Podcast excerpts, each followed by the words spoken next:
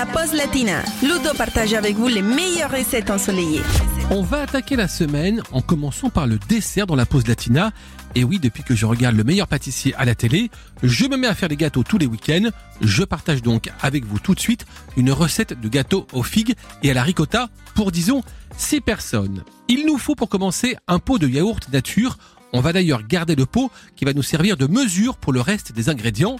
Et donc, on complète avec deux pots de farine, deux pots de sucre en poudre, un pot d'huile de tournesol, trois œufs, deux pots de fromage ricotta, 6 cuillères à soupe de confiture de figues, un sachet de levure et un petit peu de sucre glace. Alors comme je vous le disais, vous utilisez donc le pot de yaourt comme mesure et vous réunissez tous les ingrédients, sauf la ricotta, la confiture de figues et le sucre glace, dans un saladier et vous mélangez bien énergiquement. Après, vous préchauffez votre four, thermostat 6-7, soit grosso modo 200 degrés. Vous versez votre préparation dans un moule que vous aurez bien sûr beurré au préalable et vous enfournez 35 minutes.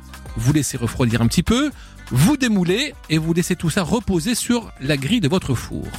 Lorsque votre gâteau est bien refroidi, vous allez le couper en deux, dans le sens de l'épaisseur bien sûr, et vous allez garnir la base avec la ricotta, puis la confiture de figues. Vous refermez le gâteau, vous servez avec simplement un petit voile de sucre glace saupoudré sur le dessus. Et voilà, c'est prêt, on peut se régaler et Mercotte et Cyril Lignac n'ont plus qu'à aller se rhabiller.